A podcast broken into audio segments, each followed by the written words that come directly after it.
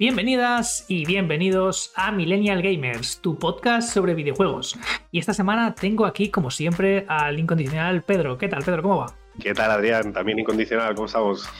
Pues muy bien, muy bien. Y esta semana, pues vamos a hablar, va a ser un podcast un poco diferente, ¿no? Porque lo vamos a hacer un poquito más monotemático, ¿no? Ha pasado este Summer Game Fest, ¿no? Ya sabéis, esta, esta gran conferencia de videojuegos, ¿no? Donde pues eh, ha habido un montón de anuncios, pero un montón, un montón de anuncios, ¿no? De, muchas marcas, de muchas eh, compañías de videojuegos, ¿no? Hemos visto videojuegos de todos los tipos, ¿no? Y entonces, pues vamos a, dedicarnos a comentar más esta, esta conferencia, ¿no? Pues al final ha sido casi, casi lo más importante de la semana. Pedro y yo hemos estado jugando bastante al Diablo 4, ¿no? También podríamos comentar un poco, pero creo que, le vamos a dar más peso al, al Summer Game Fest. Así que nada, oye, me gustaría saber, Pedro, si, si tú eres de las personas que, que te miras estas conferencias así en directo y tal, ¿no? Que estás ahí delante de la pantalla, ¿no? Viendo, viendo la conferencia, o eres más como yo, ¿no? Que, yo prefiero pues verlas más en diferido, porque al final eh, en estas eh, conferencias hay mucha publicidad, ¿no? Hay cosas que igual no te interesan, está el, Jeff Kiri ahí enseñando su cara, ¿no? Diciendo qué guapo soy, miradme, ¿no? Y tal. Entonces, es como que se pierde mucho tiempo, ¿no? Es un poco como los Oscars, ¿no? Yo soy más de, de verlo, verlo luego, verlo a posteriori. La verdad es que hace muchos años que no veo una en directo. Eh, creo que el directo ahora mismo ha perdido mucho. Como dices tú, tiene mucha publicidad. A mí los drops también me dan igual. Eh, si lo vas a ver en Twitch, siempre hay este drop loot, ¿no? Si estás viéndolo en directo y le tienes que dar clic, pero bueno, no paras de comerte anuncios y a mí, como tampoco no me gusta demasiado la televisión por el mismo motivo, y es que evalúo mi tiempo, prefiero ir directamente a lo que quiero y no estar ah, viendo acumulativamente publicidad durante quizás media hora, ¿no? es lo que hacen, ¿no? Por eso mismo se puede promocionar el evento con la publicidad. Pero bueno, yo a la publicidad le digo que tengo adblock. Entonces, bueno, si quieres empezamos a ver qué son los títulos, a mí me gustaría que este, que este podcast fuese un poco diferente, ¿no? Porque más que hacer un repaso así lineal de, ¿no? De ha habido este anuncio, este otro anuncio, este tal, ¿no?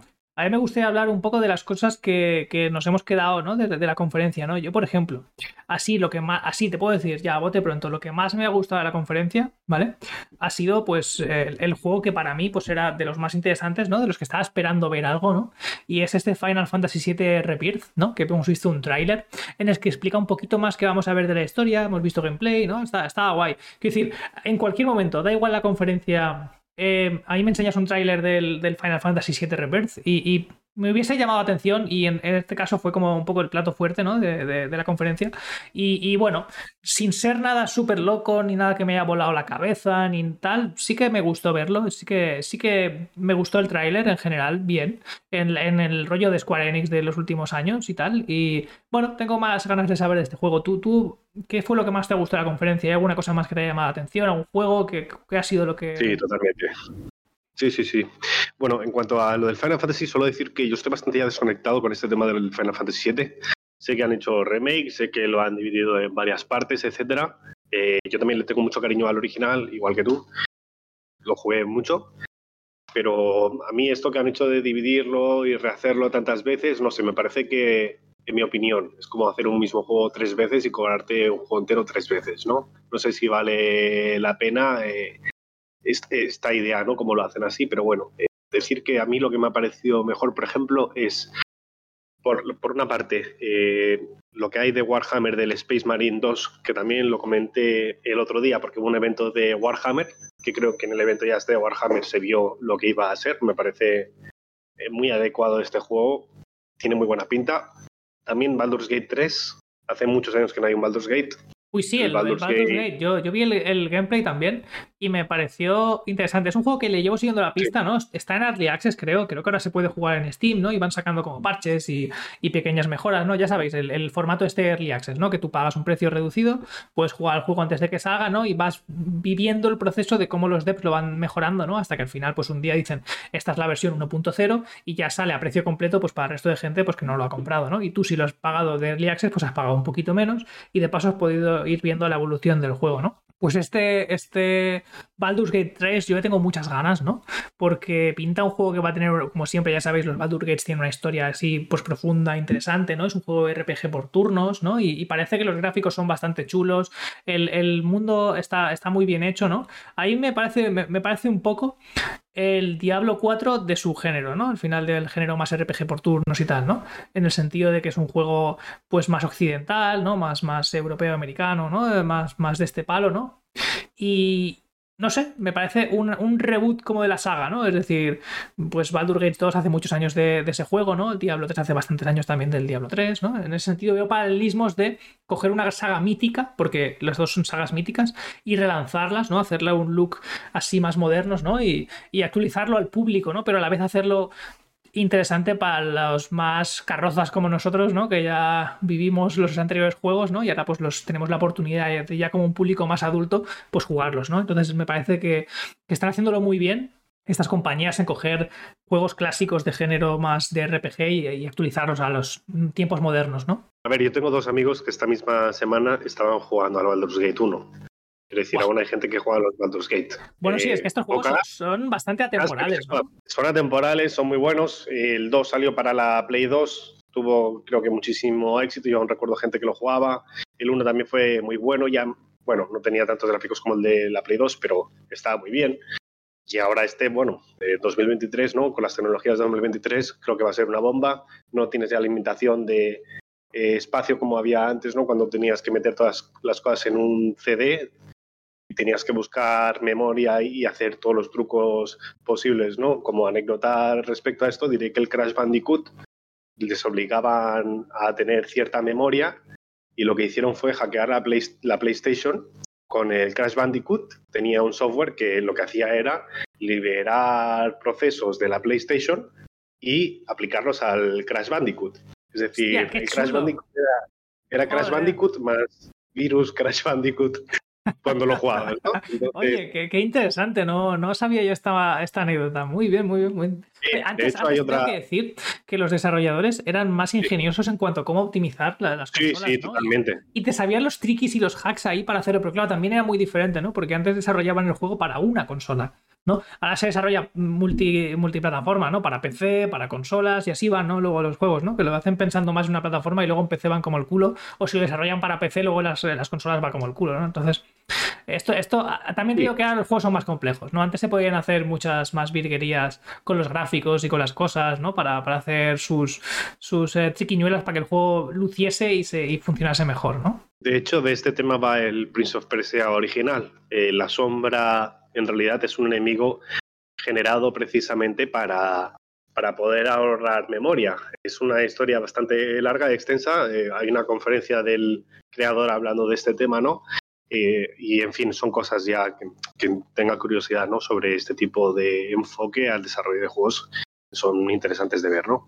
Y en cuanto a más anuncios que me han interesado, aparte del Baldur's Gate, también Life of Pi, que otra vez nos han dado otro teaser y parece que lo retrasan de nuevo. Pero no solo teaser. A ver, la mala noticia es que lo retrasan, pero a mí lo que más me ha, interesado es que hay una demo ya disponible en consola, creo que en PlayStation 5 y en Steam. Así que hay una demo. Yo estaba viendo un poquito de gameplay de esa demo, porque al ah, final la vida no me da para, para jugar a todo y, y, estoy muy centrado en el Diablo 4, así que pues no voy a poder jugar a esta demo, o al menos si la juego la jugaré un poquito más adelante, ¿no? Pero sí que quería estar un poco enterado para, pues, para traerlo aquí al podcast y hablarlo en el, en el podcast. Y es que es, tal cual lo que le pedíamos al juego, ¿no? Viene a ser una, una, noche loca entre Bloodborne, Dark Souls y Pinocho. El, protagonista es Pinocho, ¿sabes? Y hay, hay como una especie como de, de, maniquís que son los enemigos, ¿no? Que hacen a ver los enemigos. Aparece, hay un cameo por ahí en la demo de Gepetto, ¿sabes? Aparece el, asno, uno de los asnos, ¿no? Así que, no sé, a mí me parece muy curioso el sistema de combate, lo que he visto en el gameplay me parece muy interesante. Ya te digo, es, es muy la línea Bloodborne, eh, Dark Souls, ¿sabes? Lo que no me ha gustado tanto es que no hay, no hay mucha variedad de armas, al menos en la demo sola, y te dejan elegir como tres eh, tipos de personaje, ¿no? Ya sabes, ¿no? En, todos los Dark Souls eliges tres personajes con los stats iniciales, ¿no? Y luego pues puedes ir leveando, ¿no? Pues aquí te dejan elegir tres personajes, cada uno tiene su arma, ¿no? Está uno que es más equilibrado, uno que es más de destreza, ¿no? En plan rápido, y uno que es más pesado, en plan fuerza, ¿no? Como si fuesen prototipos de Dark Souls. Y ya está, esas son las tres armas que hay en toda la beta, al menos de lo que yo he visto. Hay un, boss final, hay muchos minibosses, ¿no? El, el juego parece que está chulo, la ambientación me parece una maldita pasada me parece chulísima. Y lo más importante y lo que más me gusta va a estar en Game Pass. Así que si tenéis el Game Pass, no va a hacer falta que lo paguéis. Con el precio de suscripción os va a estar incluido. Y eso me parece a mí un putísimo bombazo. Y lo voy a, lo voy a jugar, lo voy a disfrutar.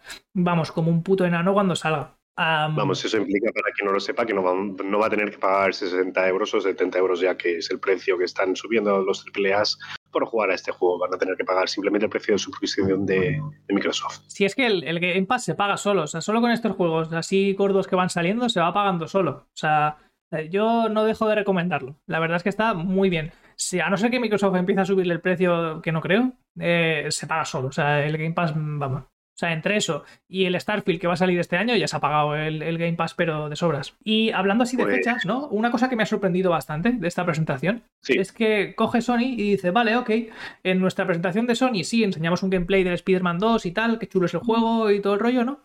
Y llegan aquí en el Summer Game Fest, que no es una presentación suya ni nada, ¿sabes? Que no la organizan, no hacen nada, y dicen, vale, pues en esta presentación vamos a dar la fecha de lanzamiento del Spider-Man 2 en vez de usarla en su propio evento. Me dejó un poco loco.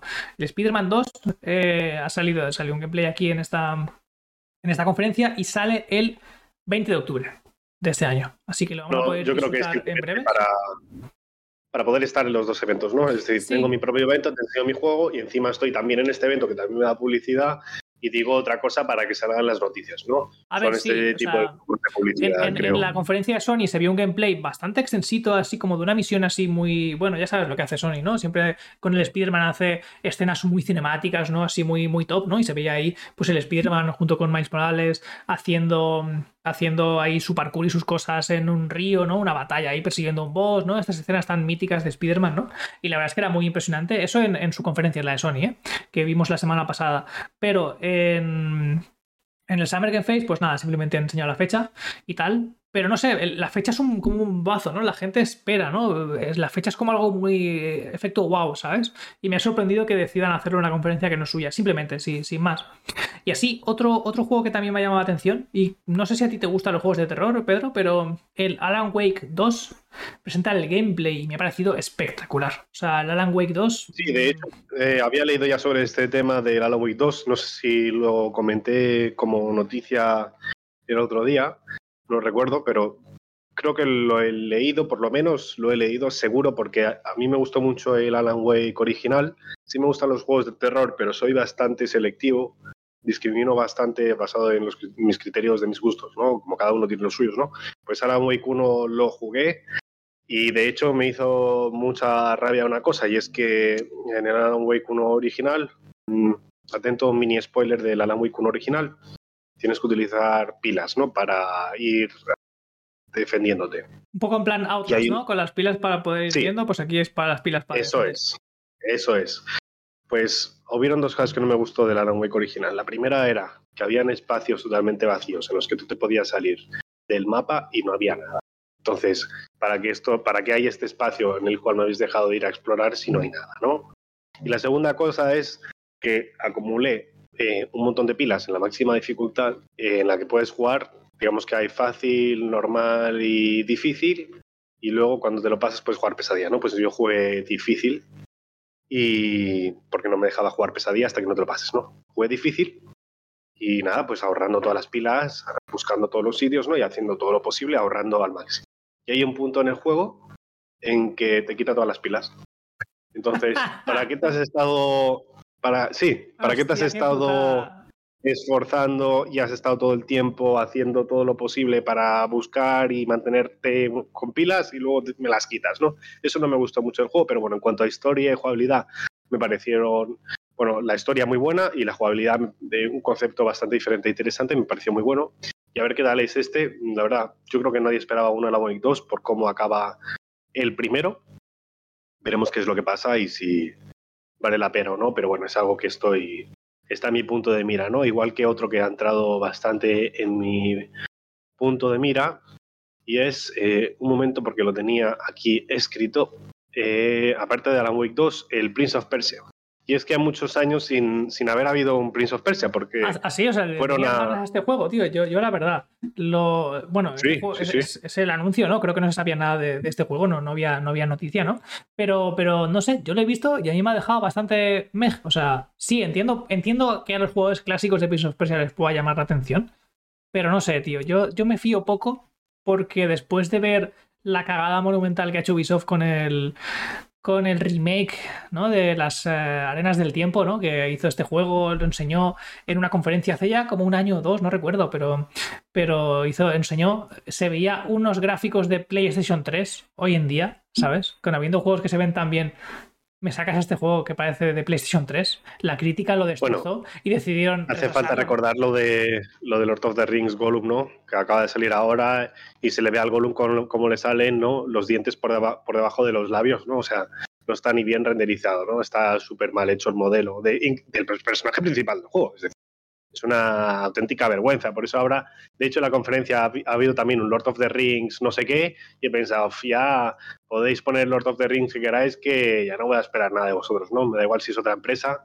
Eh, pues ahora cualquiera se hace un juego, le pone Lord of the Rings y venga, la publicidad, ¿no? Pues Prince of Persia, eh, lo que comentaba, estoy de acuerdo contigo en que la pueden haber liado bastante, pero eh, solo piensa que dejaron de hacer los Prince of Persia porque fueron a hacer el Assassin's Creed, ¿no? Querían hacer algo mucho, mucho más global, que se vendiese más, ¿no? Más a ese tipo de modelo de Call of Duty, etcétera, ¿no? De hecho, hay más Assassin's Creed ahora que churros en la churrería un domingo por la mañana. Por lo tanto, me parece un acierto volver al Prince of Persia, ¿no? Es igual que otro juego que también le tengo mucho cariño, pero sé que no va a haber nunca más nada, que es el Legacy of Kane, saga la cual está ahí olvidada, Prince of Persia pues también era una saga olvidada, que vuelva a haber un título de esta saga pues me hace bastante ilusión, veremos qué tal, mm, si la lían o no, no sé, veremos, no me fío mucho, pero bueno, estoy contento, ¿no? Al menos vuelve, ¿no? Es, igual que lo del Baldur's Gate, ¿no? Al menos vuelve, ¿no? También he visto otra cosa que me ha parecido curiosa y que quería comentar, y es eh, lo del Nicolas Cage, no sé si lo sabías, pero van a meter al Nicolas Cage en el Dead by Daylight. Ya salió hace semanas de, como noticia en, el foro de Dead by Daylight del Reddit. Y lo interesante es que a Nicolas Cage, cuando le comentaron de esto, él no conocía.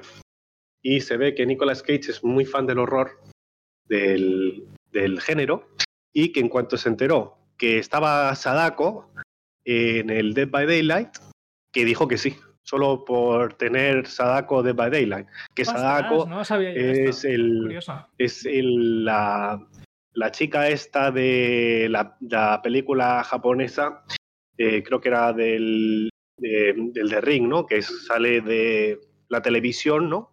Eh, sale, del pozo y luego sale de la televisión, ¿no? Y es como un espíritu maligno que, bueno, mata, mata a todo Kiski. De hecho, no, no sé si era es que sé que hay dos que son bastante similares, pero es la de, por un, par, por una, por un lado, la, de la televisión y por otro lado, el espíritu que te llama y, te mata, ¿no? Que las dos son japoneses, pero bueno, yo siempre las mezclo, así que me curo un salud y digo que es una de las dos, porque se parecen.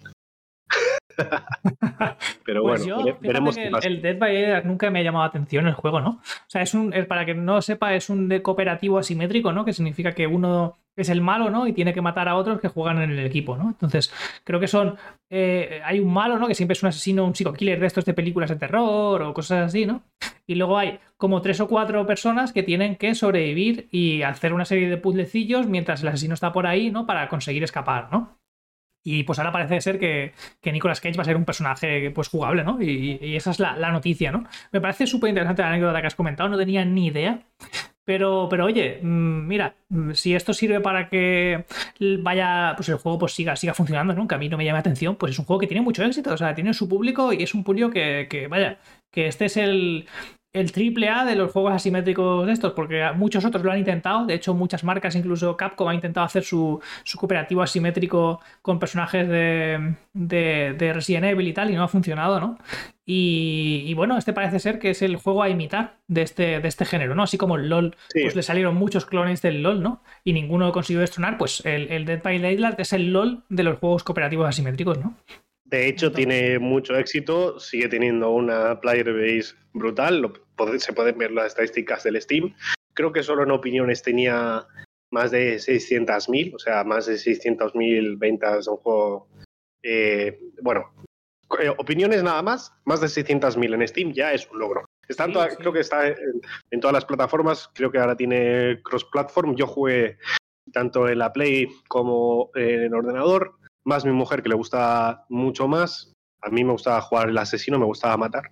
A ella le gusta más el superviviente y yo diría que en total ella tendrá pues, unas 1800 horas de juego en total, es decir, le gusta mucho. Qué barbaridad. Sí, sí. Qué barbaridad. Sí, sí, sí, no. Y es, es buena jugando, ¿no? Pero es un juego muy bueno eh, y además las partidas son bastante rápidas, a no ser que te troleen. Así que, bueno, de hecho, hace poco creo que han sacado otro Outlast y precisamente este Outlast nuevo que han sacado va de este mismo tipo de género. Yo no lo he visto mucho, me gusta mucho el Outlast, pero no lo he visto mucho porque dijeron los de Outlast que iban a hacer un juego de este tipo y luego iban a hacer ya la continuación de Outlast, que es como el Outlast 3. Así que a mí me interesa mucho más el Outlast 3 que, que este tipo de juego. ¿no? Y lo que comentabas del de Capcom, tuvo cierta recepción, lo que pasa es que tenía bastantes problemillas y creo que llegaron tarde a arreglarlos y ya la quedó mala fama el juego. ¿no?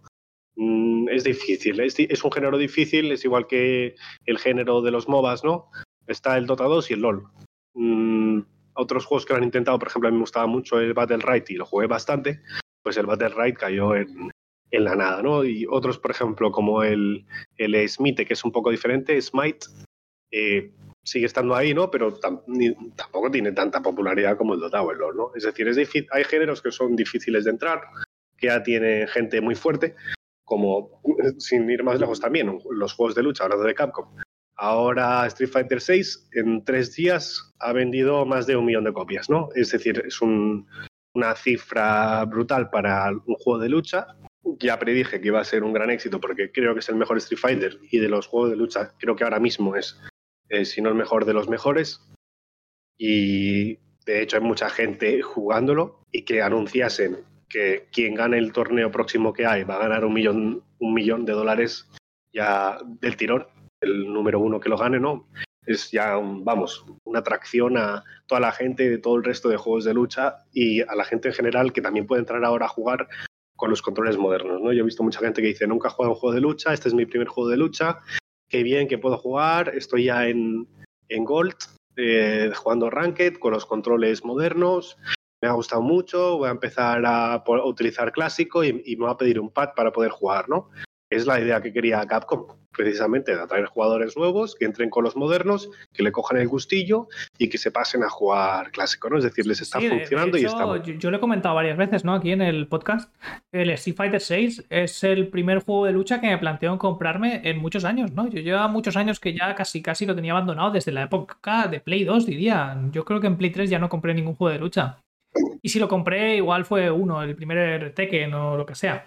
Entonces, eh, a mí me está, o sea, me plantea jugarlo. Jugamos a la beta tú y yo, ya la Open Beta. Sí. Y nos lo pasamos súper bien, ¿no? Y da la sensación, me da la sensación de que es un juego que, puedo disfrutar un montón, incluso yo que no soy un, jugador hardcore de, juegos de lucha, ¿sabes? Yo más bien soy súper casual, ¿no? Y, pero me veo, me veo pasándome un buen rato y me veo jugando y luego en online, ¿no? Que te dan mil horas infinitas, ¿no? De, poder jugar, el juego este modo como más historia, ¿no? El que te creas tu propio personaje de lucha. Me parece que ha hecho todo bien. O sea, ha marcado todos los checks y lo siento mucho Mortal Kombat 1, lo siento mucho Tekken. ¿Cuál es el que va a sacar? ¿El Tekken 8? No, no, no estáis a la altura. Lo siento, pero este año he visto un vídeo del... no están a la altura. Yo, también creo que no están para nada a la altura. He visto un vídeo del Mortal Kombat 1, la gente, ah, sí, Mortal Kombat. ¿Qué quieres que te diga? A mí me ha parecido el mismo Mortal Kombat anterior, exactamente igual. Me ha parecido, es que igual, y el del Tekken más o menos igual. Más o menos. A mí me, me echarán piedras, ¿eh? pero es que me ha parecido más o menos igual. Los gráficos sí un poco diferentes, pero la jugabilidad es la misma. Y que los, personajes cambien un poco, ¿y? Cambiando, cambiando un poco de tema, ha habido otro juego que me ha dejado bastante descolocado, así como muy flipado, ¿no? Y es Palworld el Pokémon con metralletas, tío. O sea, básicamente, es un juego que copia a Pokémon de forma súper descarada y le mete metralletas a los Pokémon. Incluso muchos diseños de los, de los animales, ¿no? De los, de los de especie de Pokémon, de los PAL, ¿no? Pues son pero clones de, personajes de Pokémon, un poco cambiado el color, un poco literalmente cambiado la skin, le meten metralletas y venga a luchar. Y básicamente eso es el juego. O sea, a mí me ha dejado muy descolocado, no sé qué pensar. Yo lo que, tengo bastante claro es que Nintendo está tardando demasiado en meterle una denuncia por copy, por plagio. Sea, va a tardar tan poco Nintendo que es súper litigiosa. Es que no sé cómo no, no, han parado ya este proyecto. Va a tardar nada, no va a tardar nada, verás qué pasará. De hecho, no sé cómo se resolvió, cómo se resolvió al final lo del Valve y Nintendo, pero bueno, eh, todo el mundo sabe cómo es Nintendo. De hecho, cuando yo he visto este tráiler, he pensado, qué raro, este Pokémon en 2023 ahora con metralladoras. Bueno, está bien, ¿no? Yo qué sé, será lo que pide la gente. Y luego resulta que era otro juego y digo, ah, vale, pues vaya copia más descara de Pokémon. Pero bueno, yo no lo voy a jugar, ¿no? Si quieren poner metralletas y volver a hacer eh, Poké Digimons en 2023 y, e historias, pues adelante. ¿no? A mí también... público y, Pokémon es la franquicia lo tendrá, lo tendrá. Es la franquicia más, más millonaria del mundo, más que, más que Disney y más que todo. Pokémon es la franquicia de, que, más dinero vende del mundo. O sea, más por el merchandising que por los juegos de Pokémon en sí, pero los juegos de Pokémon es una partida presupuestaria importante. Pero Pokémon es la marca más, más eh, millonaria del mundo ahora mismo. O sea, imagínate, o sea, si tú consigues hacer un Palworld y aunque no sea, no, no, compitas con Pokémon realmente, solo que consigas una fracción de ese dinero ya ha sido un éxito, pero por mil. ¿Sabes? Entonces, solo con que consigas que a un grupo reducido de personas le interese Pokémon con metralletas, ni que sea por los jajas de decir, mira este, esta vaca mona con una metralleta disparando a otras vacas monas, ¿no? Pues, pues, pues lo que te digo, pues eh, ya, ya es un éxito, ¿no? Y, otra una noticia que me ha puesto muy contenta y para mí ha sido de lo poquito ya que nos queda por hablar, ha sido este Sonic Superstars, ¿no? Que viene a ser un Sonic en 2D, pero con los gráficos de hoy en día, ¿no? En, me mola mucho el vídeo que, presentaban porque era básicamente, estaba, pasabas el Sonic 1 o el Sonic 2, no sé, ese con píxeles así de máquinas recreativas que todo el mundo recuerda, ¿no?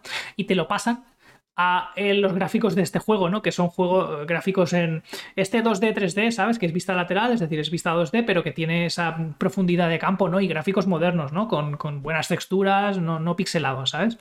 Y, parece que va a ser literalmente un Sonic de los clásicos en 2D, ¿sabes? Pero con gráficos de hoy en día, ¿no? Y no sé, a mí me ha llamado la atención. Yo hace muchísimos años que no juego un Sonic, pero igual esta es la oportunidad. Yo jugué mucho en su época al Sonic Adventure, el de la Dreamcast, Luego jugué al Adventure 2, he probado los clásicos, ¿no? Eh, el Sonic Mania y el Sonic 1 y el 2 y tal, pero hacía siglos que no compraba. Me compré, recuerdo, uno de PlayStation 2, me decepcionó muchísimo, me decepcionó muchísimo ese juego, no recuerdo cuál era, el Triangle o algo así, no, estoy seguro, me decepcionó mucho. Y a partir de ahí ya le, perdí el hype a Sonic y nunca más jugué a ninguno. Y, y, ya te digo, o sea, este puede llegar a ser el, Sonic probablemente más interesante. Después del Sonic Frontiers, ¿no? Que este sí que eran 3D y sí que eran gráficos actuales, mundo abierto y tal, ¿no? Que a mí me dejó un poco frío lo que vi, no lo llegué a jugar. Pues parece que vuelven un poco las raíces con este Sonic Superstars. A mí me pone contento. ¿Tú, tú qué tal? ¿Cómo qué te pareció el, Sonic este? A mí, bueno, yo sí que he jugado. Bueno, lo que voy a decir ya es, es viejuno, ¿no? Pero había una consola que se llamaba Master System. Oh, y en la Master System jugué al, al, Sonic, ¿no? El Sonic the Hedgehog 2.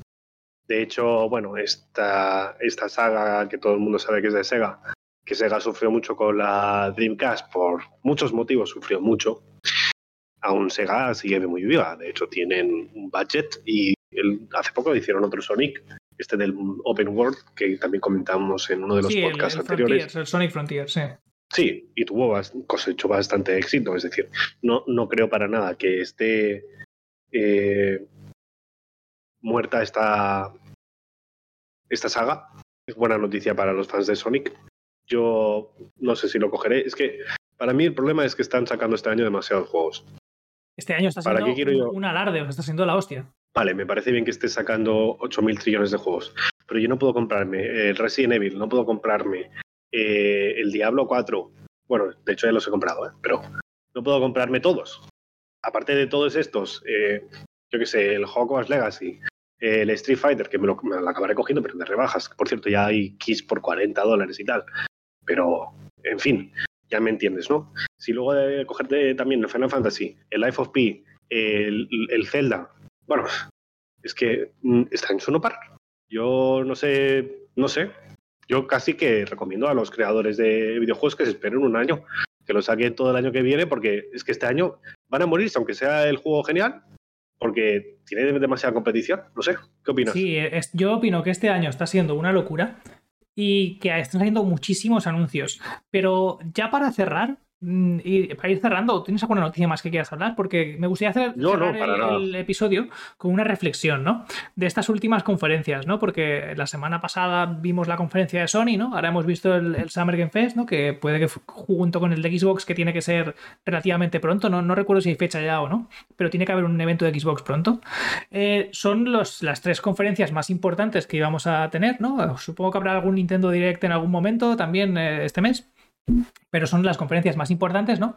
Y de momento estamos ya a mitad en el Ecuador, ¿no? Hemos visto las dos primeras, la de Sony y el Summerfest, y me quedo con una sensación, ¿no? Me quedo con la sensación de que enseñan muchos juegos, ¿no? Hay muchos más de los que hemos comentado. Nosotros hemos comentado un poco lo que nos ha llamado más la atención y lo que nos parecía más relevante, ¿no? Pero han, han presentado muchos juegos, ¿no? Y muchas veces me queda la sensación de que están sacando muchos juegos genéricos, ¿no? Es decir, pillan una idea, una un juego de referencia que llama la atención y que ha tenido éxito, ¿no? Y lo copian hasta saciedad, ¿no? Entonces te encuentras con que media conferencia o tres cuartos de la conferencia son refritos y franquicias, copias de otras franquicias, ¿no? Con ideas, las mejoran un poquito o les dan una vuelta de tuerca y te intentan vender el mismo juego y hay como tres o cuatro arquetipos de juegos que eh, los supongo que, piensan que va a funcionar y te los venden hasta la saciedad, ¿no? La conferencia de Sony fue todavía más, más bestia, ¿no? Yo me quedé con la sensación de que la conferencia de Sony habían intentado venderme el mismo juego como cinco o seis veces, ¿sabes? Y luego ya algún juego así más diferente y más tal, ¿no? Pero se está perdiendo, o al menos este año he sido como más consciente, de que hay menos originalidad en las propuestas, ¿no? En los juegos que hay, ¿no? Hace años, en la época final de la época de PlayStation 4, por ejemplo, cada juego que te enseñaban era totalmente diferente y, había como mucha más variedad, ¿no? Y estos últimos 3, 4, 5 años estoy viendo que los, los no sé, los estudios de, de, videojuegos no se arriesgan a hacer ideas nuevas, a proponer cosas rompedoras, ¿no? Van cogiendo el mismo tipo de juego y lo van clonando una y otra vez y a ver si encuentran la tecla que les funciona y que les hace ganar mucho dinero, ¿no? Entonces, no sé, creo que también puede ser porque los juegos cada vez son más costosos para las desarrolladoras de hacer, ¿no? Les cuesta más dinero, más años de inversión, ¿no? Entonces, intentan hacerlo marcando checks, ¿no? Mundo abierto, eh, competitivo, eh, online, tal, ¿no? Van marcando checks, ¿no? Intentan eh, hacer todas esas cosas, ¿no? Para, para asegurarse de que van a conseguir dinero, pero lo que, lo que hacen a la vez es hacer juegos genéricos que no atraen y que no son, no son nada disruptivos y nada innovadores y que al público en general creo que no le atraen. Y luego, la realidad es que pegan un palo, ¿sabes? Hacen estos juegos que nadie está pidiendo realmente porque, porque ya existe un juego así, ¿sabes? Y, entonces se pegan unos palos y dicen, no, es que claro, mm, hoy en día hacer videojuegos es muy complicado. Coño, es que igual no estás haciendo los juegos que la gente quiere, o igual es que estás copiando y no ofreces nada nuevo ni nada que valga la pena pagar 70 pavos por ello, ¿no? Al final, si te fijas, los juegos que estamos pagando 70 pavos son o franquicias clásicas que por nuestra generación, ¿no? Porque somos millennials, pues nos traen recuerdos de añoranza y a la vez están dando un, un giro de tuerca a esa franquicia, ¿no? O eh, propuestas totalmente nuevas, ¿no? Que no tienen nada que ver y que, y que han salido de la nada y nos están explotando la cabeza, ¿no? Entonces, no sé, yo quería saber un poco también tu opinión. Esta es la mía. Y ya te digo, un poco decepcionantes las dos, las dos conferencias, en mi opinión ya no por el hype, ¿no? Yo no, yo no intento no subirme mucho al tren del hype en general. Pero, pero no sé, me está pareciendo eso, mucho refrito, tanto en la de Sony como en este Summerfest. Estoy muy de acuerdo. A mí el refrito lo, lo como con, bueno, con bastante reojo y luego si hace falta me como un Almax. Pero voy con mucho cuidado, ¿no? Es decir, oh, qué bien, otro juego de esta saga. Por ejemplo, lo que comento, ¿no? Taken Mortal Kombat, vale, sí. Eh, todo el mundo hemos jugado a algún Mortal Kombat. Todo el mundo hemos jugado a algún Tekken de nuestra generación, al menos, no todo el mundo. Eh, vale, ¿y qué? O sea, tu Tekken nuevo es el mismo anterior. Tu Mortal Kombat nuevo es el mismo anterior. ¿Y este Street Fighter qué ha sido este Street Fighter? Ostras, pues resulta que el Street Fighter 5 se dio una leche, se estampó contra la pared, y que por cierto cosechó cierto éxito, ¿eh? pero a la gente no le gustó. ni a los clásicos ni a los nuevos. Era un juego, bueno, muy diferente a, incluso al Street Fighter 4, que también era otro Street Fighter diferente que al 3. Y ahora que han dicho, vamos a hacer exactamente lo mismo que pasó con el Resident Evil 7. no nos gusta la dirección del Resident Evil 6, no nos gusta la dirección del Fighter 5, aunque sea una saga, tenemos que dar un producto bueno. ¿Qué significa dar un producto nuevo? Innovar, hacer algo diferente. Que tenga derecho a llevar el nombre de la saga, porque recordamos que hay derechos, pero los derechos implican eh, también responsabilidades. Esos privilegios van con una atadura, ¿no? Si tú vas a hacer algo relacionado a un nombre muy importante y que es la imagen de la compañía, mejor hazlo bien. Y eso es lo que ha pasado con Street Fighter VI. Es un bombazo. Yo creo que eso está, bueno, lo que has comentado es que es genial. Y creo que ni en Mortal Kombat ni el Tekken hacen eso. Por ejemplo, ahora dicen, ah, nos estamos quedando sin hacer cosas, hacemos un Alan Wake 2. Bueno, tú ahora has hecho un Alan Wake 2, pero es que el Alan Wake 1 es muy especial. Es como el Heavy Rain. Son juegos muy únicos, muy especiales. A ver de qué va el segundo. Aunque tenga Alan Wake, quizás es un, es un pepino, ¿no? Lo mismo para el Prince of Persia.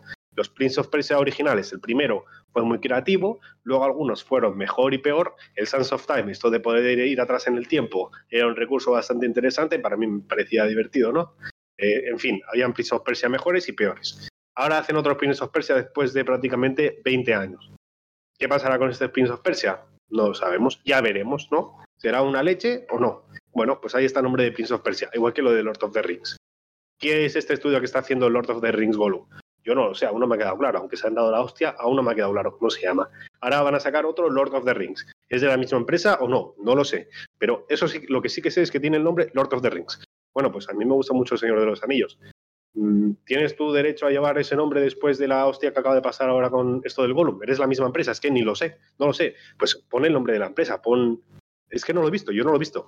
Lord of the Rings, ¿qué me dice Lord of the Rings? No me dice nada, ¿no? Eh, y así con varios de estos juegos de esta conferencia, que digo, es que no sé. Es que, si, te pones a mirar el listado de juegos, incluso de los que hemos hablado y hemos comentado, son todos refritos de otras, de otras generaciones, ¿no? Porque el Street Fighter VI revoluciona el, el, sistema de los juegos de lucha y me parece el mejor juego de lucha, pero de los últimos no te exagero, 10 años, ¿sabes? Y, y, así es un juego que es una franquicia que ya viene de años atrás, ¿no? El, Final Fantasy VII Rebirth, ¿no? Que lo, hemos, que lo hemos abierto. En realidad es contar la misma historia desde un punto de vista diferente y probablemente cambiando parte de la historia con gráficos actuales. Es, también, es un refrito. El Spider-Man 2. Venimos de, hablando de juegos de Spider-Man desde hace siglos. Ha habido 800 millones de, juegos de Spider-Man. El Laika Dragon Gaiden, que no lo hemos comentado, bueno, pues viene de la saga Yakuza que tiene como 10 juegos o 15 juegos, ¿no?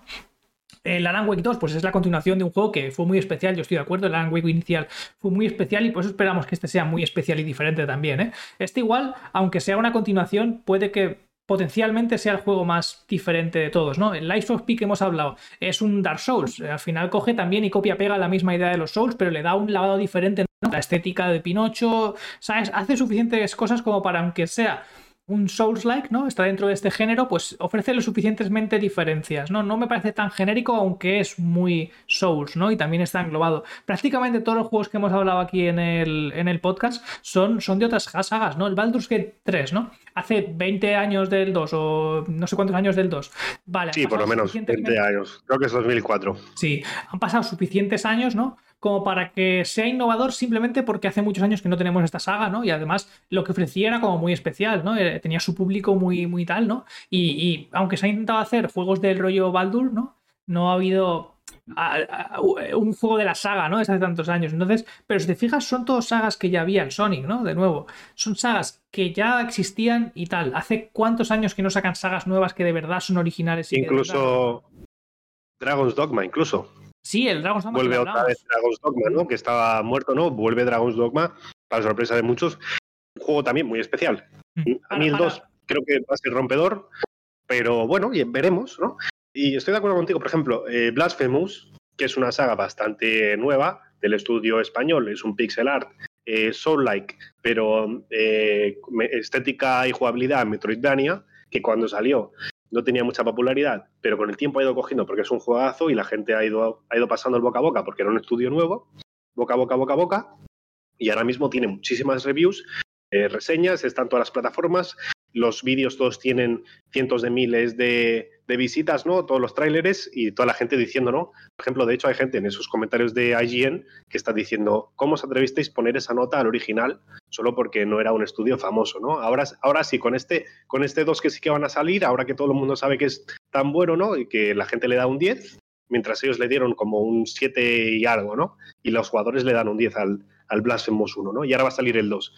Es decir, mm, es difícil. ¿Por qué? ¿Por qué? ¿Por qué estoy trayendo esta coalición? ¿no? Porque es difícil entrar con una saga nueva. Yo creo que ahora ya es difícil entrar. Blasphemous, como te digo, juegazo, y mira lo que le costó entrar, años. Y ahora va a salir el 2, y ahora sí que tiene, eh, sí que resuena, ¿no? Y la gente ya lo conoce. Pero cuando entró, ¿qué?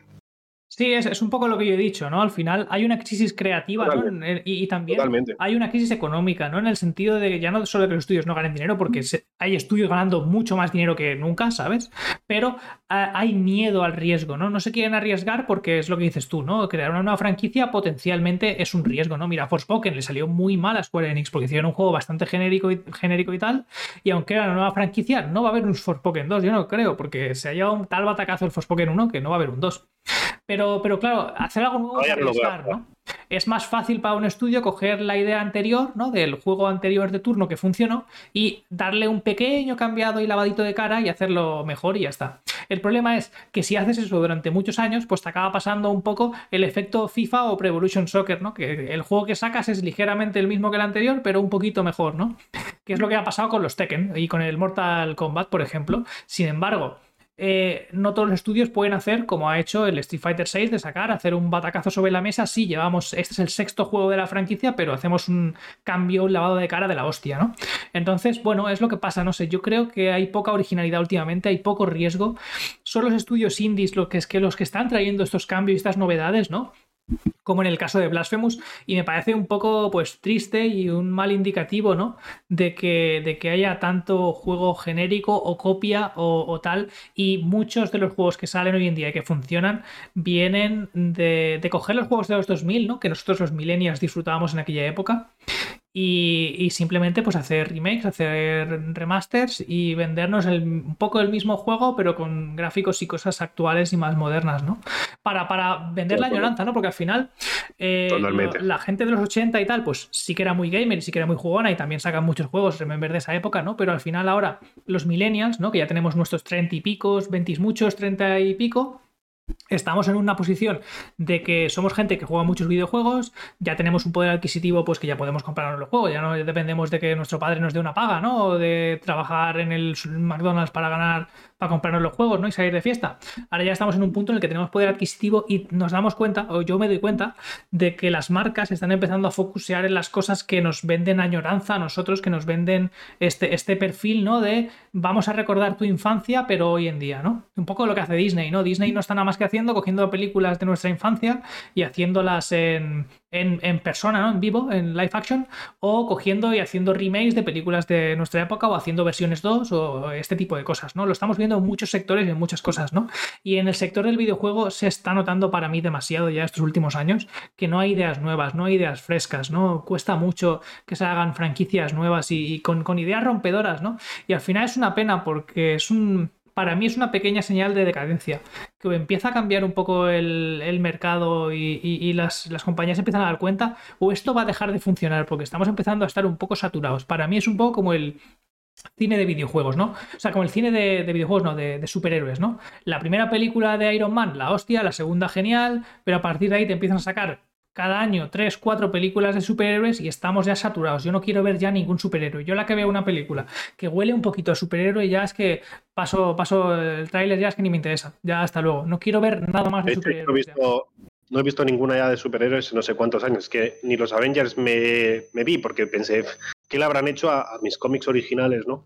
que yo sí que había leído todos los pues, cómics. Pues ah, yo, yo, estaba muy a tope. A mí el, cine de superhéroes me encantaba. Pero ya a mí también, a mí también. hasta las narices ya, tío.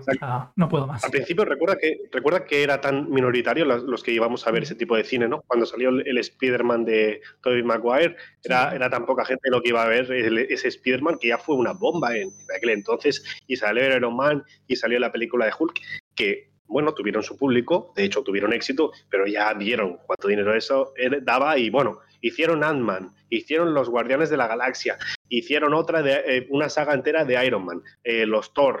Bueno, bueno, eh, superhéroes hasta la sopa, ¿no? Y lo que comentas también, estoy de acuerdo, es un signo de decadencia, ¿no? Cuando tienes que aprovechar este tipo de nombres simplemente por el marketing y crees que ya la gente va a comprarlos simplemente porque implica algo, ¿no? Ese tipo de sentimiento apelado, ¿no? nostálgico. Y estoy tristemente decepcionado porque tenemos ahora mismo un nivel de tecnología. Va a salir ahora de nuevo un Real que directamente con una foto de alguien te modeliza a una persona, ¿no?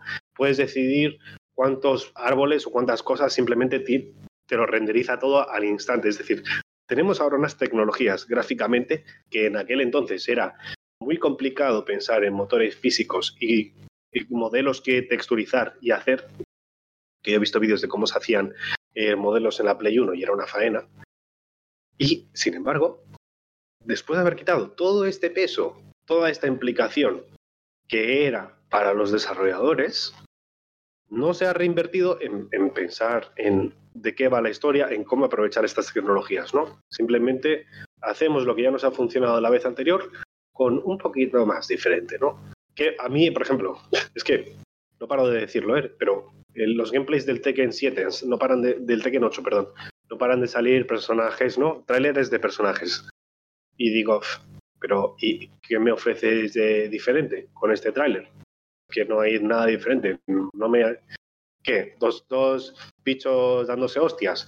Pues ahí tienes el Street Fighter que, que tienes Street Fighter, tienes modo historia y encima si quieres te puedes jugar a otros juegos, ¿entiendes? No, no pueden competir. Sí, ¿no? sé, hay, hay, una crisis creativa, ¿no? Y, hay que despertar desarrolladores. Sí, sí, no sé, y es lo que dices tú, ¿no? Me ha gustado mucho esa, esa reflexión, ¿no? Tenemos una tecnología con la que, eh, vamos, es que ni soñábamos hace 20 años, ¿no? Y a la vez, aunque tenemos esa tecnología que nos facilita pues hacer, hacer cosas que antes eran impensables, ¿no? A la vez está, está muy muerto creativamente, ¿no? Y, cuesta mucho ver oh, propuestas nuevas, ¿no? Y me sabe mal dejar el podcast así un poco embajonados, ¿no? Con, este, con esta reflexión final de, cómo está la industria, ¿no?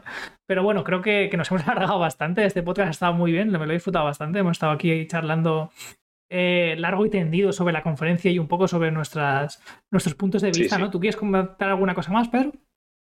Para nada, yo creo que me he quedado a gusto. De hecho, no estoy triste, sino eh, relieved. Estoy más bien a gusto que dejo por ahí las cosas que interiorizo y ahí se queda. ¡Hala! Bueno, perfecto. Pues nada, gente, eh, sin más, nos vamos a ir despidiendo por aquí. Recordad que estamos en todas las plataformas de podcasting, Spotify, ¿no? Google Podcast, Amazon, etcétera. Estamos también en YouTube. Publicamos todas las semanas los domingos, bien prontito, bien prontito por la mañana. Seguramente nos despertaréis y ya, ya estaremos por aquí, al menos en la hora de España. Y nada, sin más, nos despedimos. Un abrazo, hasta luego. Adiós, dale like, comentarios, todavía la semana.